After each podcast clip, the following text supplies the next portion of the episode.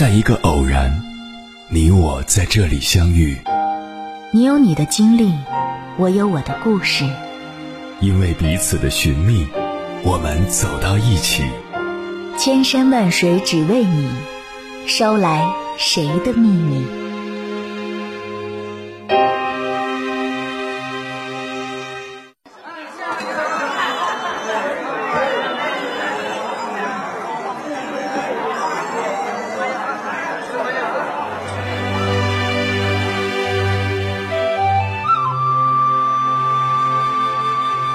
欢迎回来，各位夜行者，这里是正在直播的中国交通广播，千山万水只为你，深夜不孤单。我是迎波，我要以黑夜为翅膀，带你在电波中自在飞翔。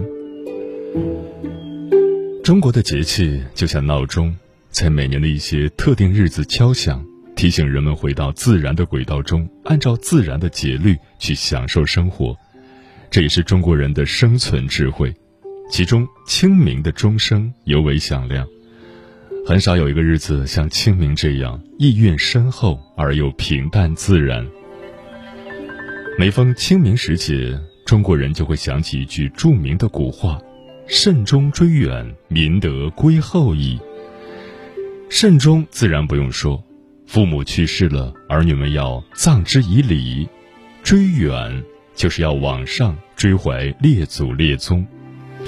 每一家若都能做到慎终并追远，良风美俗的社会就会建立起来。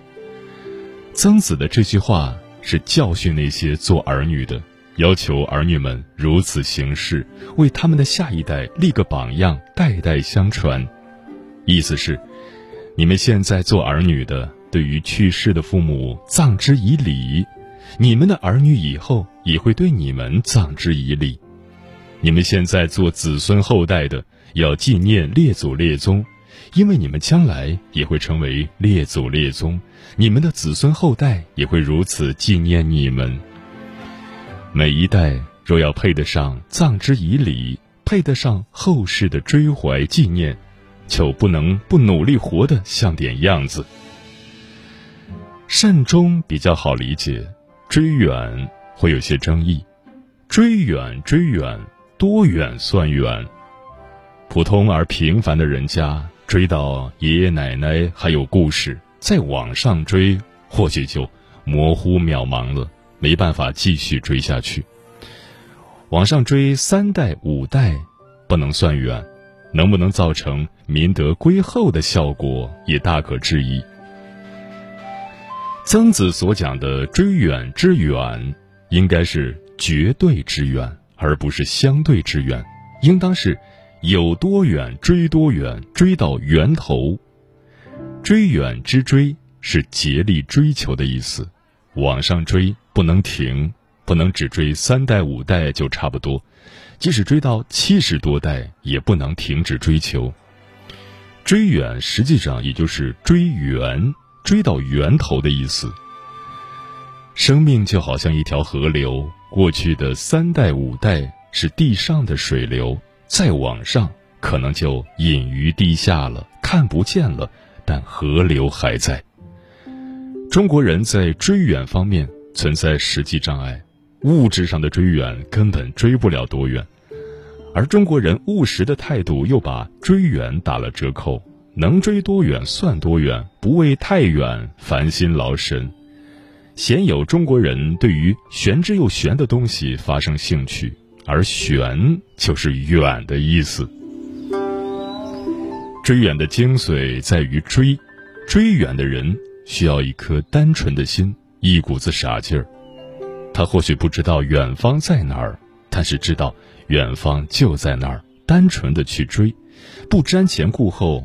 不计较厉害，不患得患失，不老想着追不到、追不上怎么办？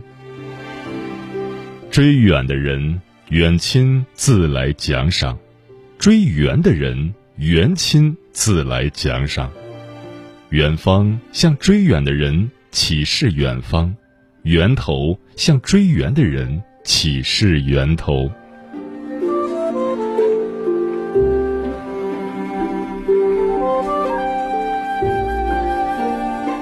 接下来，千山万水只为你，跟朋友们分享的文章名字叫《清明最深眷恋，当以缅怀追远》，作者于丹。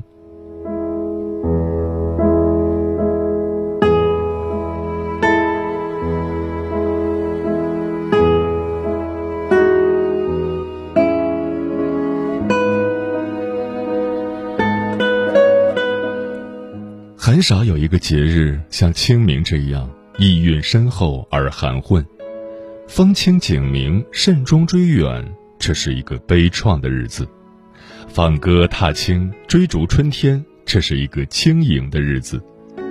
在我们慎终追远的时候，它就是节日；在我们放歌逐春的时候，它就是节气。大节气和大节日就这样水乳交融。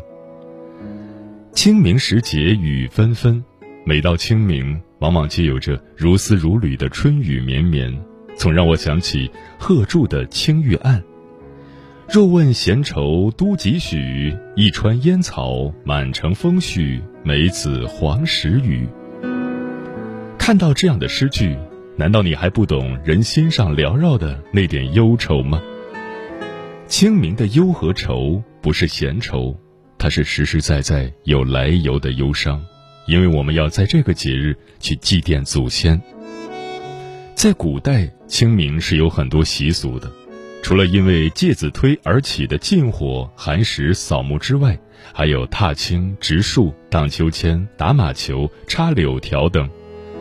这个节日生机蓬勃，在生机中去告慰心中深沉的哀思和寄托。清明是一个清亮明朗的日子，但是这个日子里也有着深深的眷恋。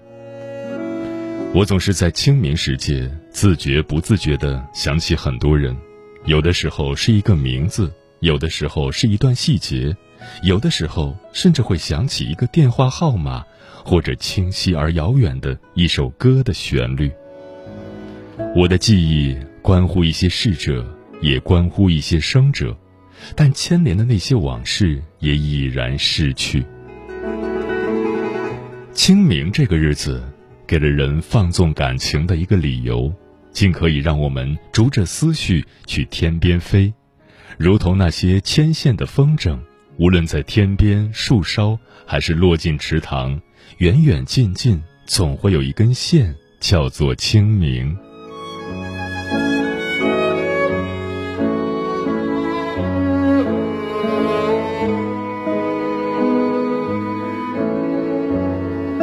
这个日子里，我确定能够想起来的人是我的姥姥和我的父亲。关于姥姥的记忆，一次一次的来到过我的梦中，梦里永远是我最后见到她的那个日子。她在吐了一夜的鲜血之后，为了不耽误我的考试，悄悄藏好半缸子鲜血，鞋干袜净，整好头发，坐在床沿上等着送我上学。出家门前，姥姥叫住我，给我的手里塞了两个橘子。姥姥说：“乖，去考试吧，回来姥姥还坐在这儿等着你。”十五岁的那年夏天，我回到自己家的小院子，我从满月被妈妈抱回的那个小院子，一天也没有离开过姥姥的那个小院子，看见守了我十五年的姥姥常坐的那个床沿空了。问妈妈，问舅舅，他们说姥姥进了医院，还说让我考完试后再踏踏实实的去看姥姥，接她回家。我就这么一门一门的考试，那是我初中毕业的中考。考完的那天回家，看见妈妈和舅舅神色凝重的坐在客厅，他们开口说的第一句话，让我的脑袋嗡一声就炸开了。他们跟我说的是：“你长大了。”要告诉你一件事。然后我才知道，姥姥住进医院三天后就走了。她进医院的时候，胃里的瘤子已经破了，人迅速的脱形消瘦。八十高龄的老人，医生说手术已经没有任何意义，让老人喜欢的孩子来送送吧。但是要强的姥姥跟我妈妈和舅舅说，就让孩子记住。我坐在床沿上送他上学的样子，现在这个样子会吓住孩子。我不见他了。我不知道这是不是姥姥生命里的遗憾，或者这才是她真正的骄傲。我也不知道，这究竟是我生命里的遗憾，还是我的幸运。我的姥姥就这样，在每一年清明回到我的梦里，没有仓皇，没有憔悴，永远是那样斜干袜净，目光从容。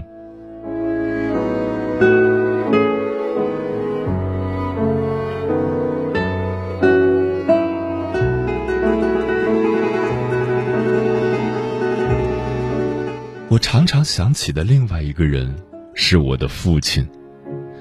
父亲是一个小女儿生命中邂逅的第一个男人，是那个永远可以纵容她的任性，永远可以呵护她的无理，永远可以给她对人性和对爱情的信任，永远在她背后如山般温暖的那个臂膀。我不知道要经过多少年以后。女儿才能一一解开对父爱的误读，父爱是温暖的，但也是矜持的。父亲有的时候宁肯把爱守成一个巨大的秘密。我小时候对父亲的感觉只是严厉而已，我甚至觉得自己就是大观园里的贾宝玉，姥姥像贾母那样慈祥的呵护我，而不常回家的父亲。每次带回那么多的书，要查我的诗文，要查我练字练得如何，在我的眼里，他简直就是贾政。最先教我背诗词的人是他，最先教我读古文的人是他，最先教我临字帖的人也是他。一直到我上了中文系，读了研究生，几乎我写的每一篇论文，父亲都要一字一字给我修改，不仅仅改文章的层次。甚至还会改我倒插笔的笔序，所以他改完的文章往往比我的原文字数还要多很多。但是直到父亲辞世，我在心里对他都是有一点点畏惧的。直到多年以后，妈妈告诉了我一件事情，这是在爸爸生前我从来不知道的。那是他的六十大寿，当时的北京天寒地冻。我正在读大学，中午从学校骑自行车回家，买了一个大蛋糕，怕纸盒子把蛋糕撞得歪歪散散，所以我一只手扶着车把，一只手拎着蛋糕盒子，在寒风里费了好大的劲儿骑回家。跑上四楼，我兴高采烈地说：“爸，我下午去上课，等我放学回来，晚上给您过生日，咱们吃这个大蛋糕。”爸爸漫不经心地瞥了一眼，说。嗨，这都是你们小孩吃的东西，我才不吃这个呢。我当时心里还想，太不给面子了。可是看爸爸笑了笑，我也没多想，就跑回去上课了。下课回来，妈妈已经把蛋糕从盒子里拿出来，我们一起切蛋糕，说说笑笑。我记得自己还用枫叶贴在白卡纸上写上诗，专门给爸爸做了一个生日卡。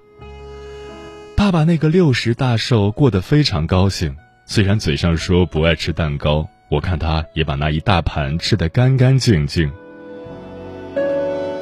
多年以后，妈妈告诉了我这个故事的另一个版本。那天下午，我上学之后，家里来了一个市郊家的孩子，刚刚上大学的小男孩叫涛涛，爸爸顺口就跟他说：“涛涛啊。”这是你小丹姐姐刚给我买的蛋糕，我又不爱吃这个，你拿走吧。涛涛欢天喜地的捧着蛋糕就走了。大概又过了一会儿，离我下午放学不到一个小时，爸爸开始像一个犯了错的小孩子一样，在屋子里坐卧不安，走来走去。妈妈问他怎么了，爸爸就小声叨叨着说：“我犯错了，那个蛋糕是丫头给我买的。”我不爱吃，也不能给别人啊！你快帮我想想，那蛋糕的盒子是什么颜色，是什么牌子？丫头在蛋糕上给写的是什么字？你能想起多少？咱俩往一块凑。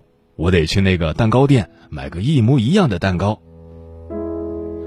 随后，爸爸就急匆匆的出了门，骑上自行车，冒着寒风，满大街去找找那个他根本不爱吃的蛋糕。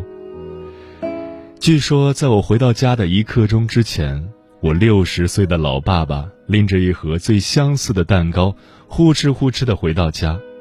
这就是我的爸爸，一直被我误读的那个爸爸。每每清明，我总是想起《论语》上的那句话：“父母之年，不可不知也。一则以喜，一则以惧。”父母安康俱在的时候，儿女的心永远是欣慰的、骄傲的，还带着一点点受娇宠的活泼泼的欣欣然。但一想到他们年岁已高，自己西前尽孝的日子不多了，就会忧惧丛生。我的父亲，我的姥姥，在他们离去之后，我才知道，人生中总有一些遗憾。就是他们健在的时候，我对他们的爱还不能深深的懂得，也是在他们离去之后，我才一天比一天明白，父母亲人之爱有时候是要隐忍着多少委屈。姥姥送我上学时的目光，背后不知道压着多少痛楚，只有她心里明白，那是最后的生离和死别。父亲在病重的那几年里。每一次电话都跟我说：“丫头，你忙你的，不用往回跑。”我有时候还真听了他的话。其实现在想起来才知道，他的心有多么疼，他是有多么想我。我生命中最大的遗憾，就是父亲没有等到我的孩子出生。不养儿不知父母恩，自己有了孩子后，才格外想念逝去的亲人师长。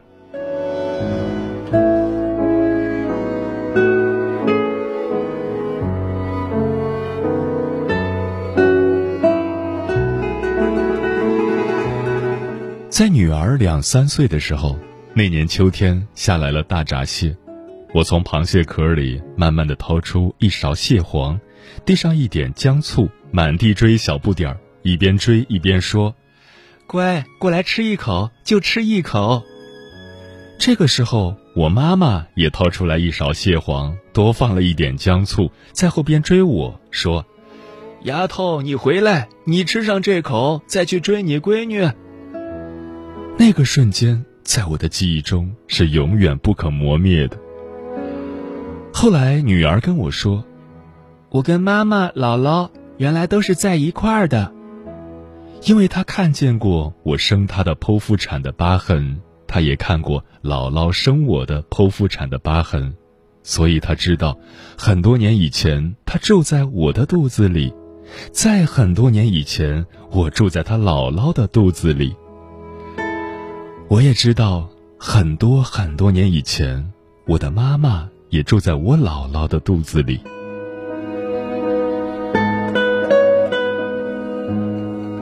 所有节日中，清明。究竟有什么样的独特意味呢？就是这样的血脉之情，就是这样的眷恋，就是我们在长辈生前没来得及懂得的那些深深的忏悔，还有他们走后魂牵梦萦，每到夜半都会惊醒的深深惆怅。幸亏我们还有一个大节，叫做清明，我们可以去祭奠。可以去缅怀，可以告诉那些父母俱全的人，能做多少就做多少。我们也可以在风清景明的日子里，采一朵花，种一棵树，放一只风筝，仰望一朵流云。就在这个日子里，我们的魂魄能和所有的亲人，在天上相逢。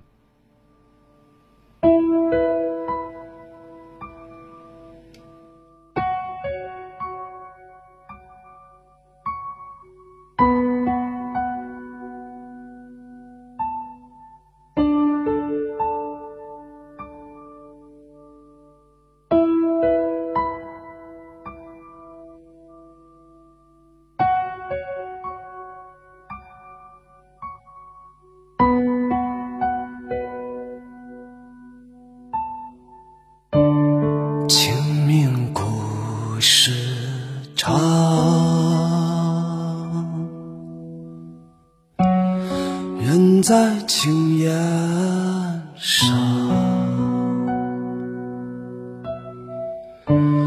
一脉心向右右转，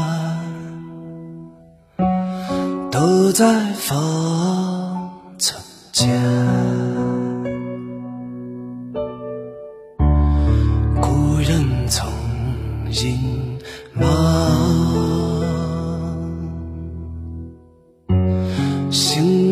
就断。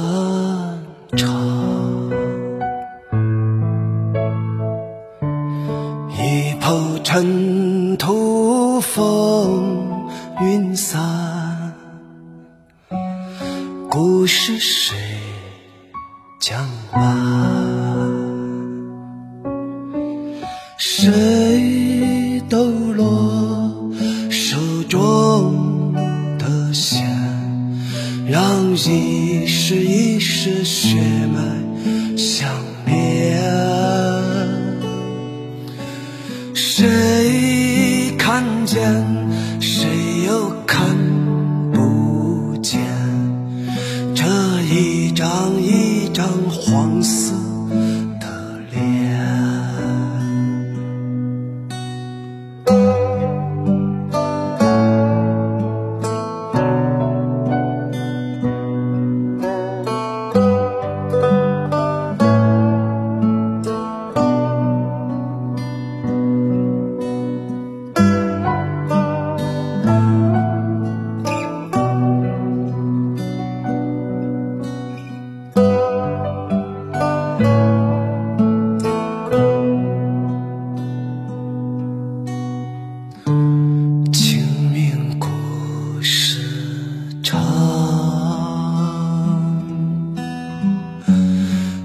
在青烟上。